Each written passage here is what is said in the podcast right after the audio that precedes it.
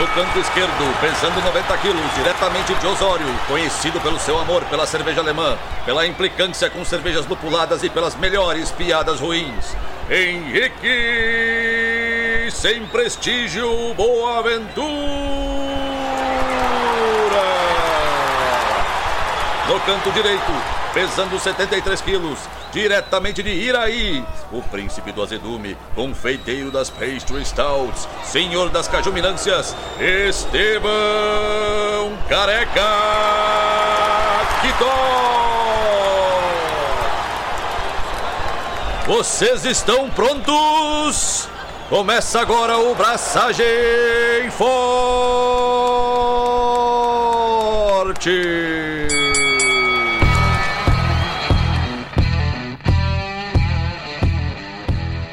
E aí, galera, Estevão da Suricato aqui. Alô, Loite, Henrique Boaventura. E eu tenho certeza que o Kitó já deve ter pensado em fazer uma Hefeweizen e uma American Wheat com o mesmo mosto. Não, porque são estilos que eu marquei há muito tempo já.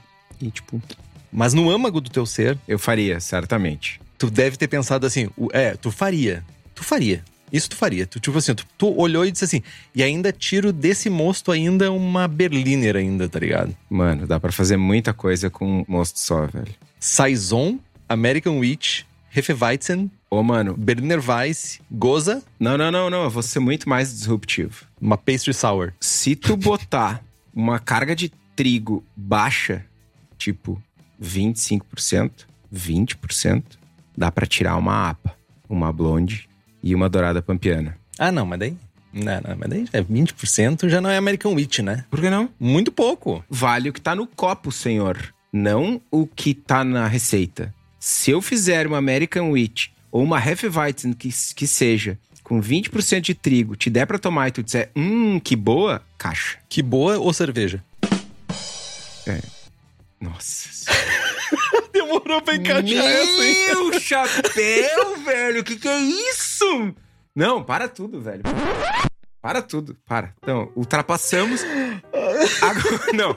Hoje, dia 1 de fevereiro de 2022, Limites foram cruzados. eu gostaria de deixar registrado nessa birosca que oficialmente ultrapassamos todos os limites. Ah, quem tem limite é município, meu jovem. Mano, que porra essa, velho? Ai, cara, até deu uma choradinha de leve aqui.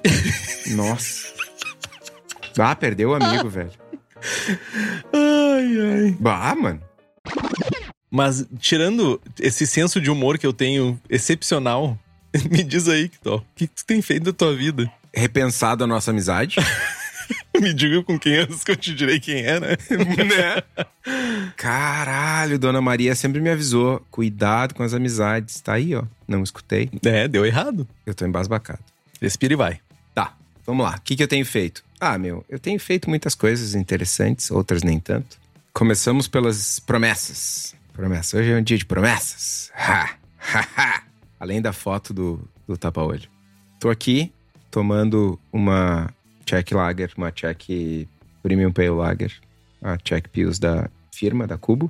No vídeo não parece, mas ela tá bem límpida. E tô tomando num copo emblemático, que é talvez o primeiro copo de ceva desenvolvido pelo Theo Musso e pelo Quasta, dois italianos, dois caras do, do início da cena cervejeira na Itália, que é o TQ. Por isso que é TQ. Sim, É as iniciais do nome dos jovens. exatamente. Não sabia. Juro que eu não sabia. Estevão também é cultura. A reação foi meio exagerada, mas eu não sabia mesmo. Achei interessante. Enfim, recebi um comunicado importantíssimo do fornecedor de copos que temos TQs no Brasil novamente. Então, De cristal? eles não são de cristal, eles são. Quer dizer, não sei.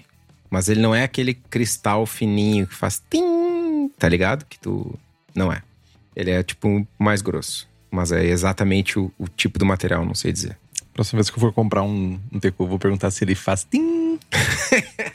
É, pergunta se tem que boa lá no, na, na fábrica de cerveja também. Não, não, não, não. Esse trem já passou. Só vai. Palhacitos.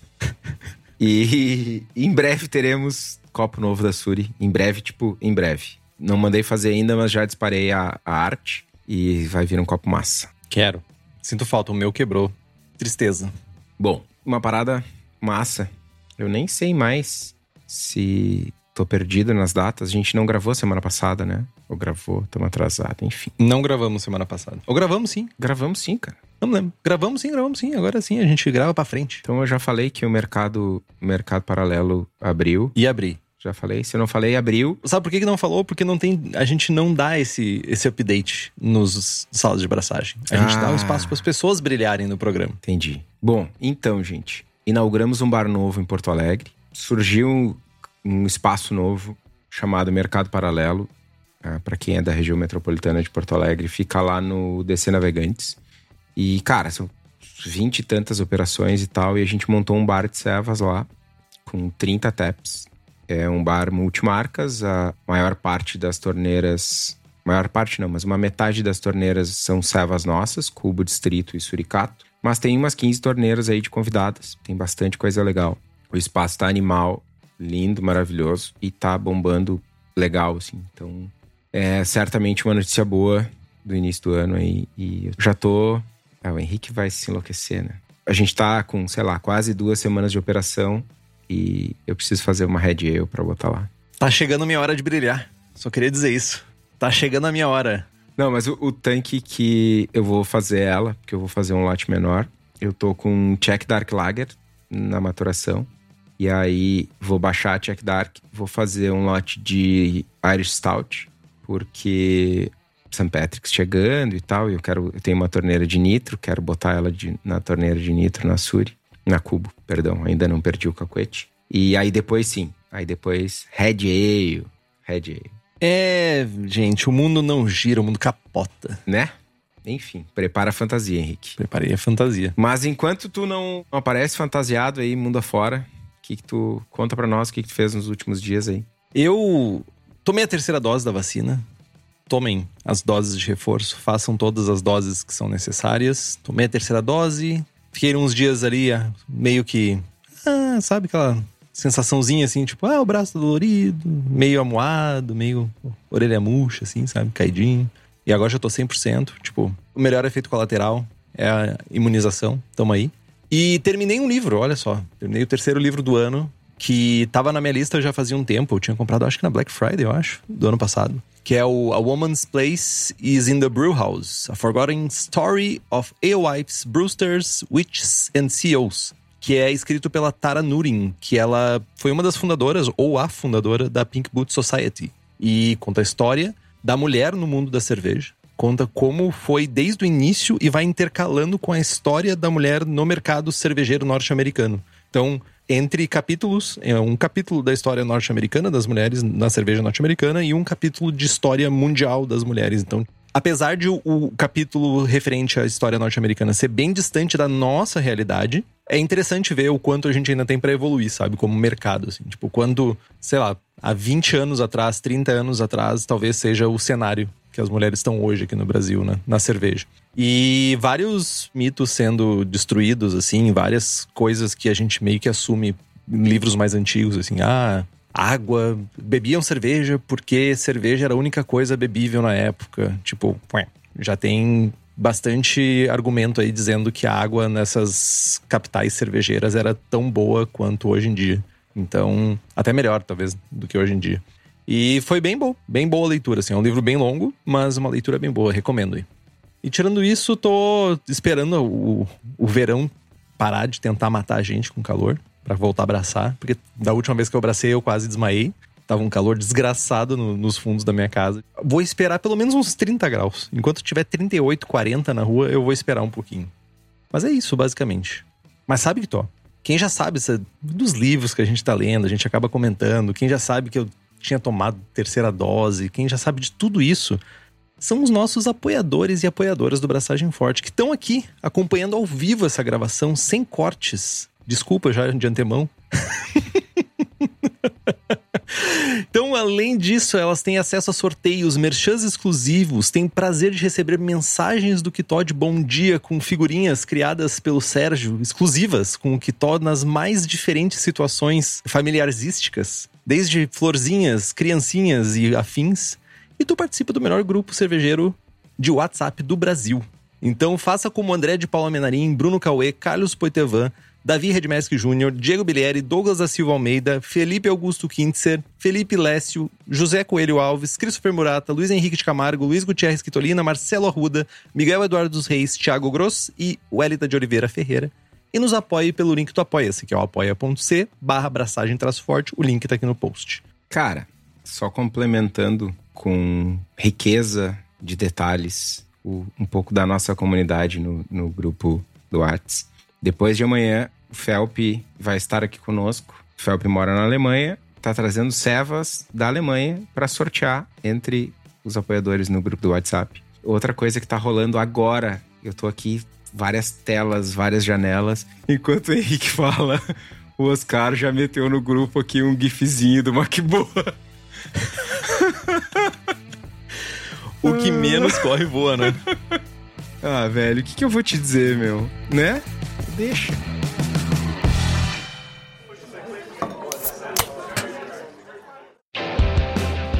Mas fala aí, Kitó. A gente já falou qual é o programa de hoje, Kitó? Apesar de a pessoa já ter lido no card. Não falamos, não falamos. Do que, que a gente vai falar hoje, Kitó? Cara, falaremos de um estilo sem prestígio. Já teve seu prestígio. Ignorado, eu diria. Há uns 35 anos atrás tinha prestígio. Hoje é uma. Hoje é o Henrique usaria a camiseta aqui, ó. American Witch no peito. Usaria. que dúvida. Mas sim, falaremos de American Witch, esse estilo que eu já fiz tanto. E que, cara, apesar do preconceito, é um estilo divertido, velho. É um estilo bem divertido. Bom, vamos né, contextualizar um pouquinho. American Witch é uma adaptação americana, por óbvio, das Weissbier alemãs, usando uma levedura mais limpa, mais neutra e usando mais lúpulo. Prestem atenção, mais lúpulo. Ha! Em 1984, a Anchor de São Francisco uh, começou a produzir o que eles dizem que era a primeira cerveja de trigo do país, desde a lei seca, que era a Anchor Summer Witch. Cara, nessa época os Estados Unidos estavam emergindo do que a galera brinca e fala, né, da idade das trevas da cerveja, que foi o período pós-prohibition e o início da revolução cervejeira artesanal, onde teve uma redução grosseira do número de cervejarias e uma massificação dos produtos, os estilos morrendo, aquela coisa toda, né? Um movimento que aconteceu no mundo todo de uma maneira geral, não só nos Estados Unidos. Né? Mas uma coisa que, que era bem comum nos primeiros anos da Revolução Cervejeira Artesanal nos Estados Unidos era um lance que era uma apropriação cultural de estilos clássicos, estilos clássicos europeus. Né? O pessoal olhava para os estilos europeus e reproduzia nos Estados Unidos com toques de ingredientes locais, enfim, com personalidade local. A apropriação cultural é muito suave, né? Tipo assim, meu, não sei exatamente o que dizer, só queria dizer que é bem suave. É que, mano, falar que é cópia, tipo assim, cópia é tu comprar vou denunciar a idade agora. Como se precisasse, né? É, eu ia dizer. Na nossa infância e adolescência tinha, sei lá, o, uma marca dos 13 em 1 lá, Iowa, tá ligado? Aí tu ia no camelô e tinha o Piwa. Iowa. É, tá ligado? Isso é cópia, mano. É tipo tal qual. E o que a galera dos Estados Unidos fazia era tentar reproduzir os estilos, mas usando ingredientes locais que naturalmente deixava a cerveja diferente mas em muitos casos adaptando para o lance, para o consumo local, né? para a ideia de fazer mais intenso, mais isso, mais aquilo. E a própria American Wheat é isso. O American Wheat, desde o início, não era uma Hefeweizen. Então, cópia. Uma cópia mal feita. Adaptação? Melhor em alguns casos. Mas o fato é, quem produzia cerveja nos Estados Unidos olhava para a Europa, para os estilos europeus, para produzir as suas cervejas em casa, enfim, nas cervejarias. Nessa mesma época da Anchor, a Widmer Brothers de Portland desenvolveu uma ceva semelhante, que eles chamavam de Original American Hefeweizen, que era a Widmer Hefe. E eles acabaram tendo uma importância maior para a popularização do estilo, porque a ceva era a flagship da cervejaria, era o carro-chefe, era a cerveja mais vendida. O Pete Slosberg, com a Peach Wicked Summer Ale, também teve um, um, um impacto importante para o estilo, porque ele tinha uma versão né? Tinha cerveja e era bastante popular, só que a dele tinha um twist aí, ela tinha um pouco de limão adicionado na receita. E, mas uma coisa que é bastante importante né, na, na constituição do estilo é que, de largada, o fermento era diferente. Né? sai a levedura de cerveja de trigo alemã, com aquele caráter de banana e cravo, e entra uma cepa americana mais neutra. Né? Um S05 da vida, enfim, a gente vai falar mais sobre isso mais para frente. E o lúpulo acabou mudando para variedades americanas, que na época era Cascade. Não tinha esse um milhão de coisas diferentosas, era variedades americanas era Cascade. Cara, tem outra característica importante do estilo é que lá no início o estilo era meio que um campo de experimentação, assim. Todo mundo era tipo o Saison no Brasil nos anos 2000. Todo mundo bota fruta, tempero, coentro, laranja, não sei o que. Cara, um milhão de papagaiada, né? Era, era o estilo, a base para fazer papagaiada era a American Witch. Né? E de certa forma as blonde ales da época também tinham essa pegada de ter cítricos e temperos e capins adicionados. Bom, enfim, até hoje tem uma, um negócio que eu acho meio bizarro. O BA tem dois estilos separados. É American Wheat com, com levedura e American Wheat sem levedura. Sim, pode fazer essa cara de estranho aí, Henrique. Eu sempre achei o BA estranho. Sim, BA tem coisas boas, mas tem umas coisas que, né? Mas é uma categoria para cervejas que tem priming na garrafa, basicamente né, que acabam tendo uma característica um pouco mais turva, né, embora a maioria dos exemplares seja límpida, clara, né, ainda tem exemplares escuros e tal. Enfim, o início do estilo foi meio bagunçado. A maioria dessas opções, dessas variações, não são mais encontradas hoje. Normalmente o que a gente encontra são versões mais claras, com levedura eu, limpa, né? Um pouquinho de turbidez até é comum e tal, mas nada de levedura em suspensão, nada de prime e tal. Eu me lembro que tinha algumas cervejarias chegavam a fazer, tipo, American Wheat com toranja. Faziam com essas adições de frutas, inclusive para mudar a cor, né? A base da cerveja, ela era muito propícia para receber alguma fruta que alterasse a cor da cerveja e conseguissem vender aquilo. Então eu me lembro de ter esse rolê assim, tipo, ah, com laranja, com mirtilo, daí para tentar modular um pouco a cor, né? Tinha bastante isso. Teve cervejarias aqui no Brasil fazendo American Wheat com. É, é, acho que é toranja o nome, né? Grapefruit. Grapefruit. É, toranja. É toranja. Então eu me lembro de ter esse twist da cor, assim, tá muito relacionado à cor. E tem aqueles copos da Spiegelau, que é uns copos bonitaços, assim. Daí tem um copo de American Wheat, que é tipo um baita de uma taça, assim. Deve caber uns 3 litros de cerveja dentro daquilo. 780 ml. E, meu, nunca consegui encher aquele copo e eu nunca achei, eu acho, Wheat Beer pra, tipo, botar naquele copo também pra é tomar. Um balde eu acho que é o único copo que eu não tenho, cara, que eu nunca usei. É o único copo. Na verdade, eu não vou, não, não vou mentir. Eu usei ele para tomar a um, Love Brewing Project da Suricato.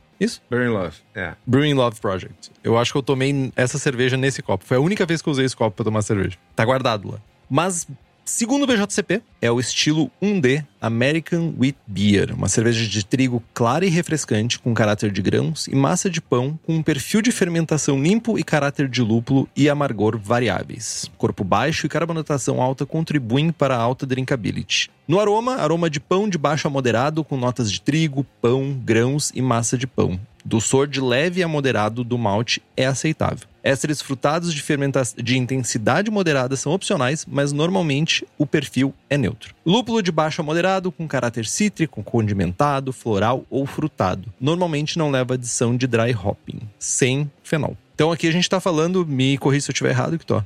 Quando a gente olha para American Wheat, a gente não olha para esses lúpulos modernosos, assim, a gente busca coisas mais clássicas do mercado, é isso? Mais clássicas americanas, né? Sim, sim, mais clássicas, tipo assim, os 3Cs, 4Cs agora, não sei.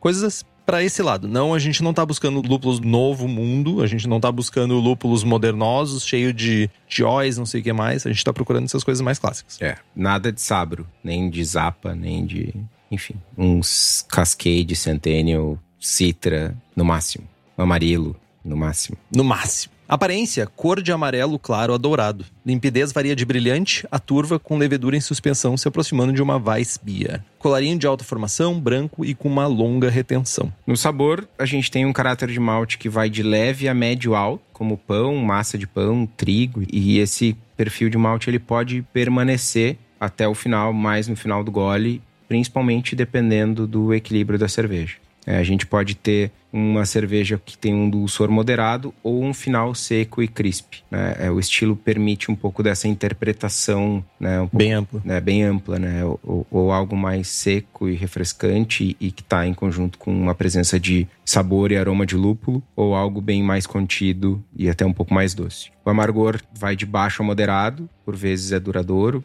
Ela é equilibrada, como eu falei, mas em alguns casos pode ter um equilíbrio voltado para o lúpulo o caráter de lúpulo do sabor é cítrico, condimentado, floral ou frutado, de baixo a moderado. Ésteres moderados são opcionais, mas nunca banana. E também não tem fenólico no sabor. Na sensação na boca, a gente tem um corpo de médio baixo a médio, carbonatação de moderadamente alta a alta, e a textura cremosa é opcional, uma vez que cervejas de, de trigo acabam às vezes apresentando uma textura meio fluffy. Esse descritivo do BJCP está muito mais associado a uma sensação de beber espuma do que o líquido propriamente. Né? Certamente. Enfim, é, é, tipo aveia. Nossa, vou botar aveia, a cerveja vai ficar super sedosa, um corpo. Tipo, não. Sedosa. Né? Tem um impacto, mas né, não é. Não é tomar um, um, suco de algodão doce, né? Eu ia dizer, tu não tá comendo algodão doce, tá ligado? Comentários gerais sobre o estilo, né? Existem abordagens diferentes, desde uma cerveja relativamente doce e fácil de tomar, menor, até uma cerveja seca e agressivamente lupulada. Um dado importante, que é algo bem pouco comum aqui, nos Estados Unidos a galera faz cerveja de centeio, com o centeio no lugar do trigo. E quando a gente está falando de concursos, as American Rye Beers, elas devem ser inscritas em 31A Alternative Grain Beer. Tem bem mais representatividade de cerveja de centeio nos Estados Unidos, né? Do que aqui, né? A gente tem bem pouca representatividade de centeio em geral, né? No uso para cerveja, né? É acesso ao, ao insumo? Cara, acho que é um pouco de tudo. Acesso, acesso ao insumo, né, acesso aos produtos. O público não está acostumado ao centeio. Né? O centeio é mais difícil de trabalhar, enfim. É, eu fico pensando, tem a Rogan Beer, que na Alemanha não é tão antiga, mas é uma cerveja que vai com bastante centeio, né? Tipo, nos Estados Unidos não é nada incomum tu encontrar em revistas uma receita de rye beer, seja aqui rye IPA, American rye, qualquer coisa que vá centeio. E aqui é tão raro. É, é muito raro. Spoiler, Vai ter uma Rye IPA. Cerveja do segundo semestre do clube, que vai ser enviado no final de fevereiro agora. Uma delas é uma Rye IPA, já foi produzida, inclusive. Olha aí, ó. E não foi programado esse jabá aí, hein?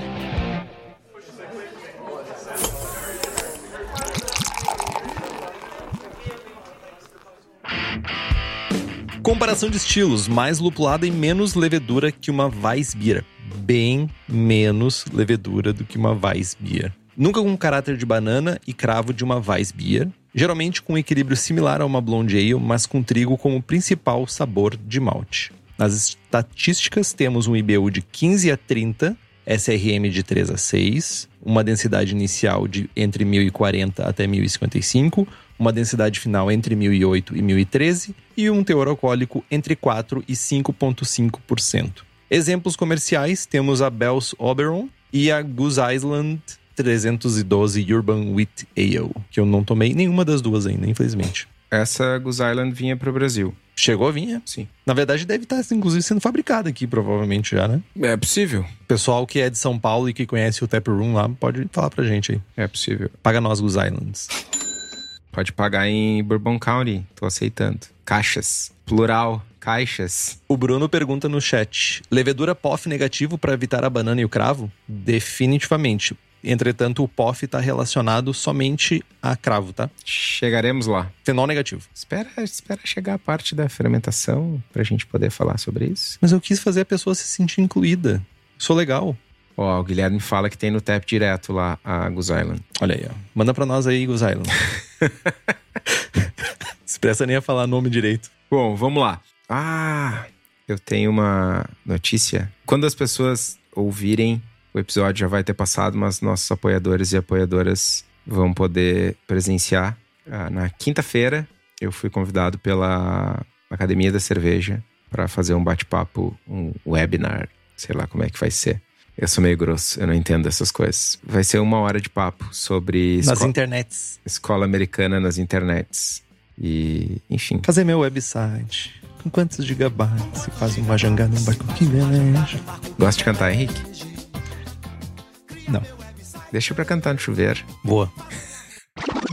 Bom, é isso. Com relação aos maltes, aos maltes, para fazer essa ceva. Assim como outras cervejas de trigo, né? Obviamente a gente tem os de trigo maltado. Só que, ao contrário de uma Weissbier, a gente não tem um precedente histórico para um uso mínimo aí de 50% de trigo, nem nada do gênero. Normalmente a gente utiliza aí de 30% a 50% de trigo maltado. Né? A gente pode utilizar ainda um percentual baixo de trigo não maltado. E o restante do grist é composto por um malte base claro, normalmente pale. Né? No entanto, maltes Pilsen com caráter neutro podem ser utilizados tranquilamente. E maltes caramelo claro podem ser utilizados até uns 10% aí do total de grãos para adicionar um pouco de cor e uma leve complexidade. É bom evitar maltes ingleses como Mary's Otter, Biscuit, Victory, porque eles trazem um caráter tostado e de biscoito que não é ok para o estilo. Mas tu pode estar tá se perguntando, né? Mary's Otter, Biscuit, Victory. Tipo, que maltes são esses que não tem na minha brew shop? Isso é porque você está procurando na brew shop errada. Porque na brew shop certa, que é a cerveja da casa, tem tudo isso e mais um pouco. Inclusive equipamentos cervejísticos de alta qualidade, de alta performance, para tu fazer cerveja na tua casa, no conforto do teu lar. Então a cerveja da casa, ela tá aí para facilitar a nossa vida, transformar a nossa vida num pouquinho mais fácil. Para quem é da região metropolitana de Porto Alegre, tu pode dar um pulo no espaço da Cerveja da Casa na rua Paracatu 220, no bairro Igara, em Canoas, aqui no Rio Grande do Sul. E se tu não é da região metropolitana de Porto Alegre ou quer fazer as compras do conforto do seu lar, você pode acessar o cervejadacasa.com. Lembrando que nós temos as receitas do Braçagem Forte: American IPA, Double IPA, Hazy IPA, American Porter, Goza, Ordinary Bitter e Rauch Beer. Usando o código Braçagem Forte, tudo minúsculo e tudo junto, tu tem 5% de desconto. E se pagar em cash, à vista, mais 5% de desconto corre lá no site e garanta a tua receita.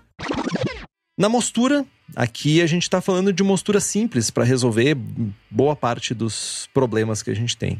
Entre 66 e 68 graus por 60 minutos vai resolver e não vai ter problemas. Sou da escola mostura simples. Se tu quiser um, algo um pouquinho mais seco, tu pode usar aquela infusão maravilhosa, mais baixa, ou até mesmo a mais maravilhosa ainda, que é a Horkurs. Tu pode fazer um Horkurs que é 40 minutos a 62 e varia se 62 e 30 minutos a 71 graus e depois tu faz o mesh out. Repete o nome do mostura.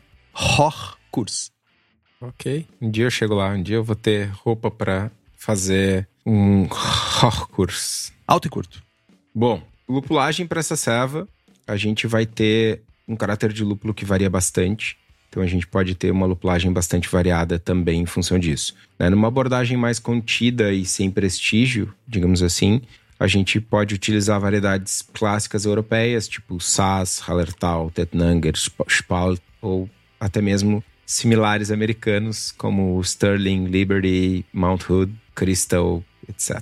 Por uma abordagem mais ousada, mais lupulenta, a gente pode ir no clássico Cascade, ou ainda tentar outras variedades cítricas e frutadas, citra, um mosaic, um amarilo, né? Evitando né, o mexicano. Não é evitando é muito forte, né? Mas tendo em mente que quando a gente está utilizando lúpulos, os neomexicanos da vida, um Sabro, um Zapa, um HBC 472, algumas coisas muito modernosas, a gente está fugindo um pouquinho do caráter clássico de lúpulo do estilo. Quanto a técnicas de lupulagem, a gente pode utilizar tanto adições de início de fervura para versões mais contidas, ou até mesmo late hopping e dry hopping para exemplares com mais personalidade. Eu entendo ser aceito esses lúpulos mais clássicos. Vamos falar aqui de lúpulos continentais aí, Sass, Hallertauer, Tettnanger, são aceitos, clássicos europeus.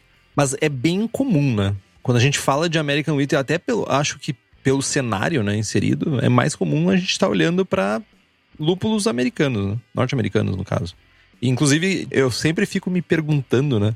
Onde estão todos esses lúpulos que eram usados antigamente, né? Tipo, essas variedades. Que, será que elas ainda são plantadas? Ainda são usadas com tanto, sabe, fervor quanto eram antigamente? Tipo, Liberty, Mount Hood, Crystal.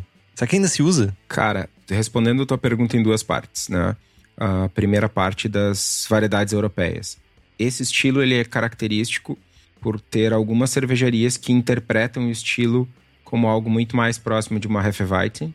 É, ainda são poucas, são, o número é menor, mas ainda tem.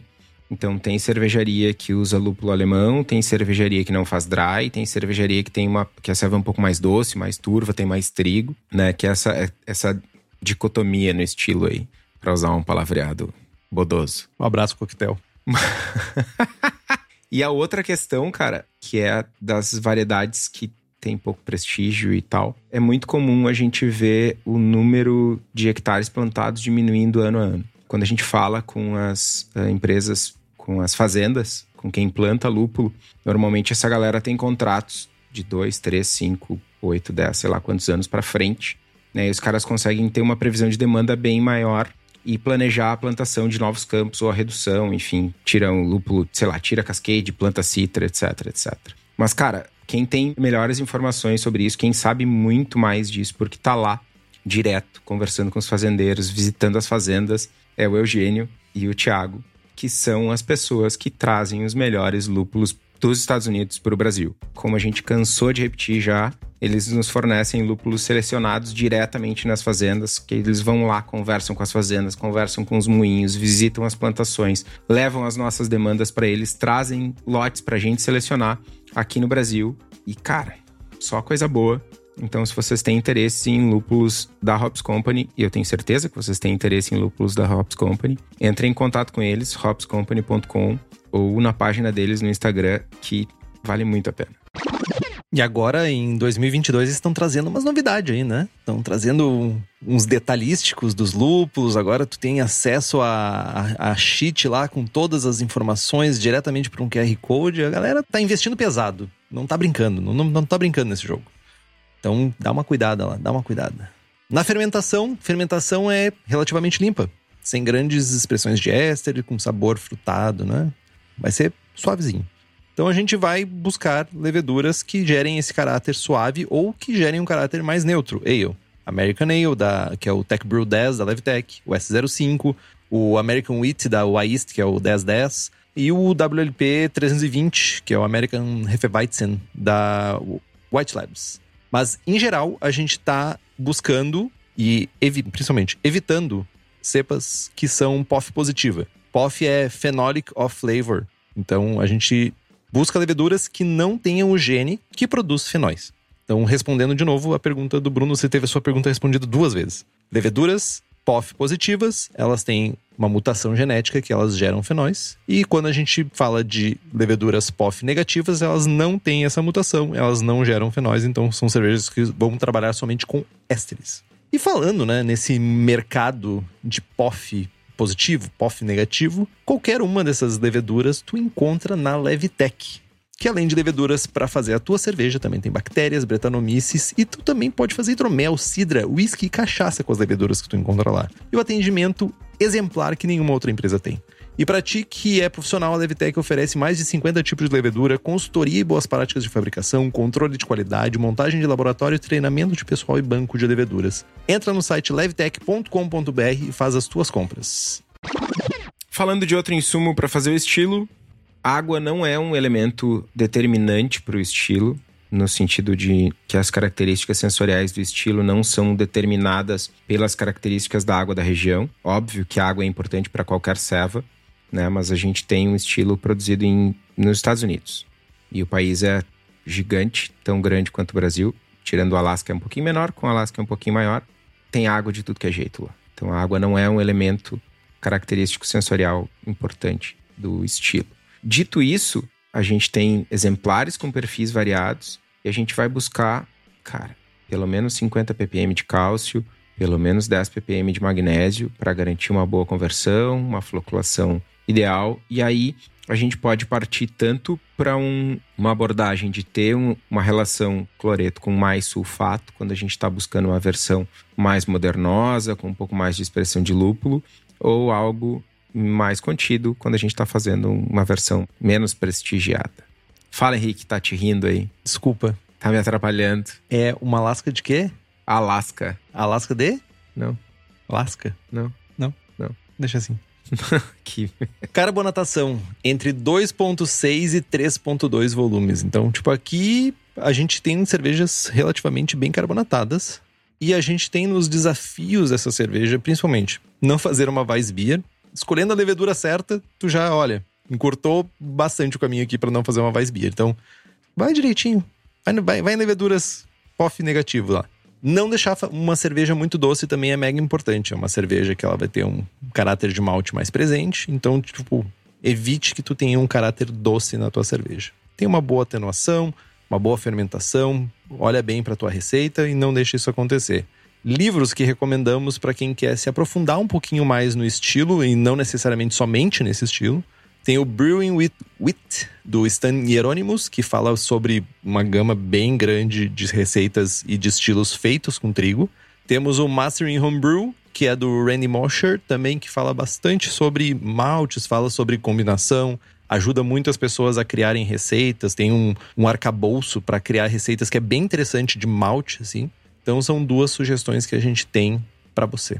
Cara, eu tive procurando até Tô quase completando a minha coleção dos Classic Styles. Faltam quatro apenas. Jamais vou completar, eu acho. Por quê? Lambic. Ah, esse aí eu comprei muito bem comprado, né? É verdade. Esse não tem mais. Esse eu comprei usado, mano. Bom, a gente tava junto, lembra? Sim, sim, lembro. Quando chegou. Comprei usado. Cara, eu, eu não vou comprar. Eu decidi não comprar o 1, que é o Pale Ale, porque tem ele reeditado. É o 16, 18, 17, uma coisa assim. Mas enfim, o que eu ia dizer é que eu procurei e, tipo, não tem nada parecido. Não tem nada em lugar nenhum que fala especificamente. Nenhum livro, no caso, né? Que fale especificamente de American Witch. Hoje a gente tem um, uma informação importante. Importante não, mas divertida. E a receita que a gente vai dar hoje no programa é a da Poodle Bite, que é uma serva que por bastante tempo fez parte do portfólio da Suri. Triste. Triste que saiu. A gente ganhou ouro com ela em no Campeonato Brasileiro de Cervejas em 2017.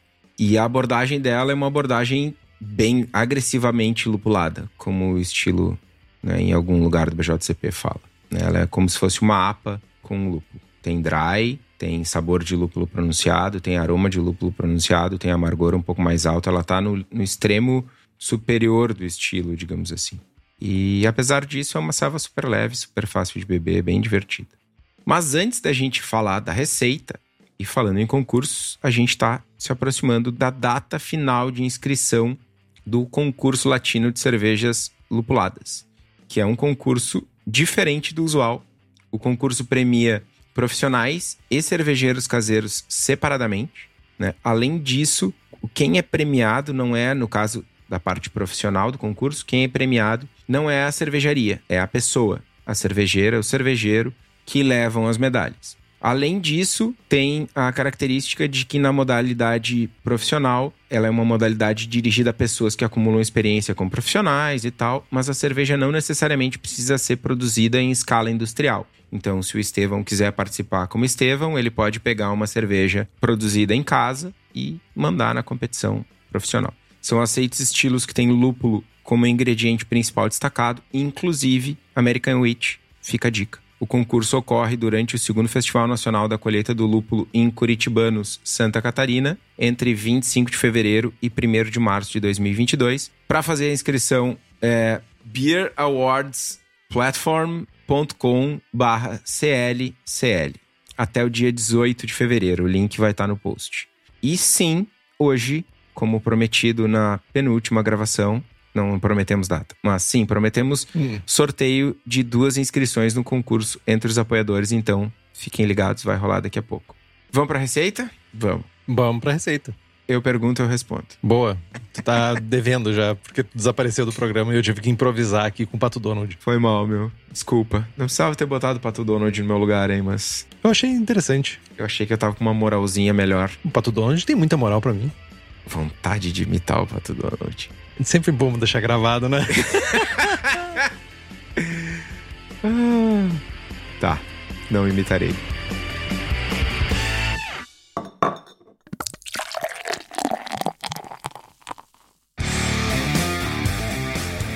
Vamos lá. Parâmetros para 23 litros, BIAB, uma eficiência de 68%, OG de 1049 FG de 1012 a cor são 6 SRM, o amargor calculado de 40 IBUs e o teor alcoólico de 4,9% de álcool.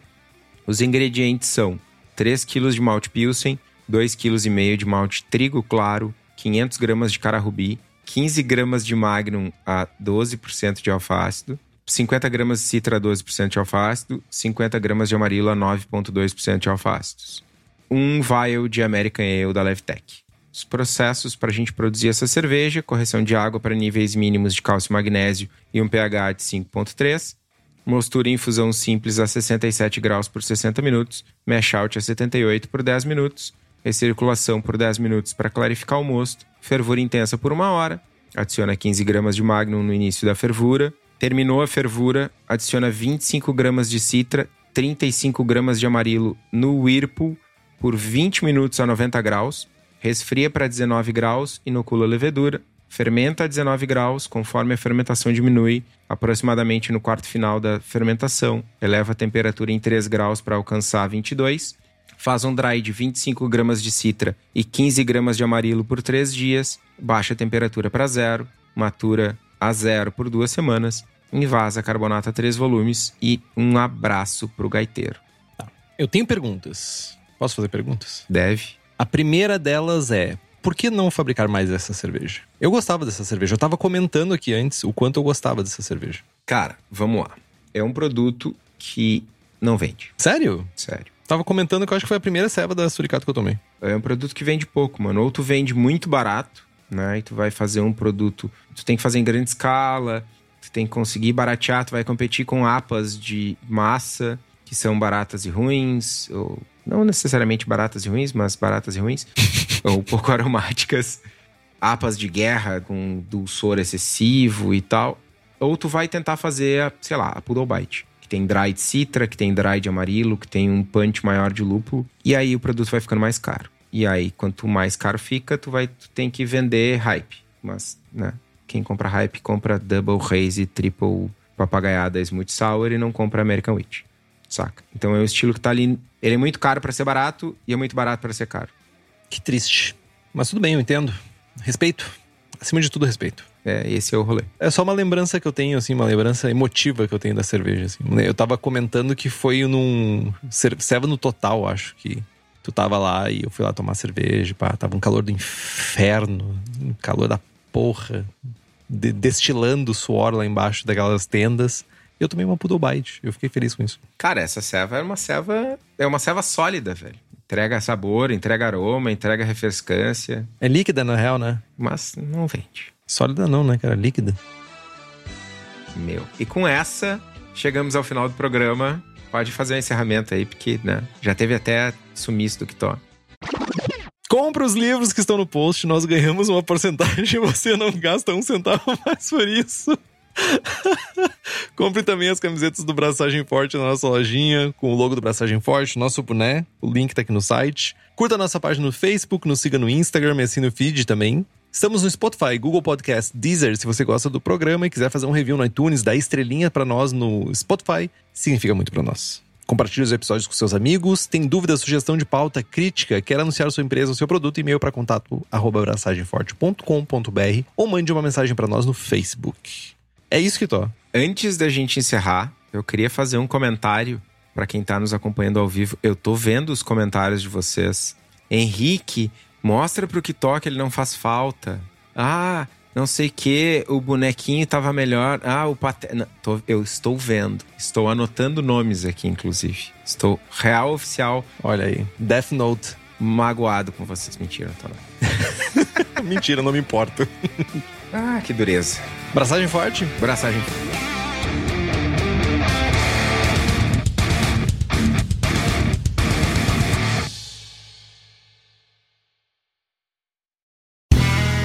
Este podcast foi editado por Play Áudios.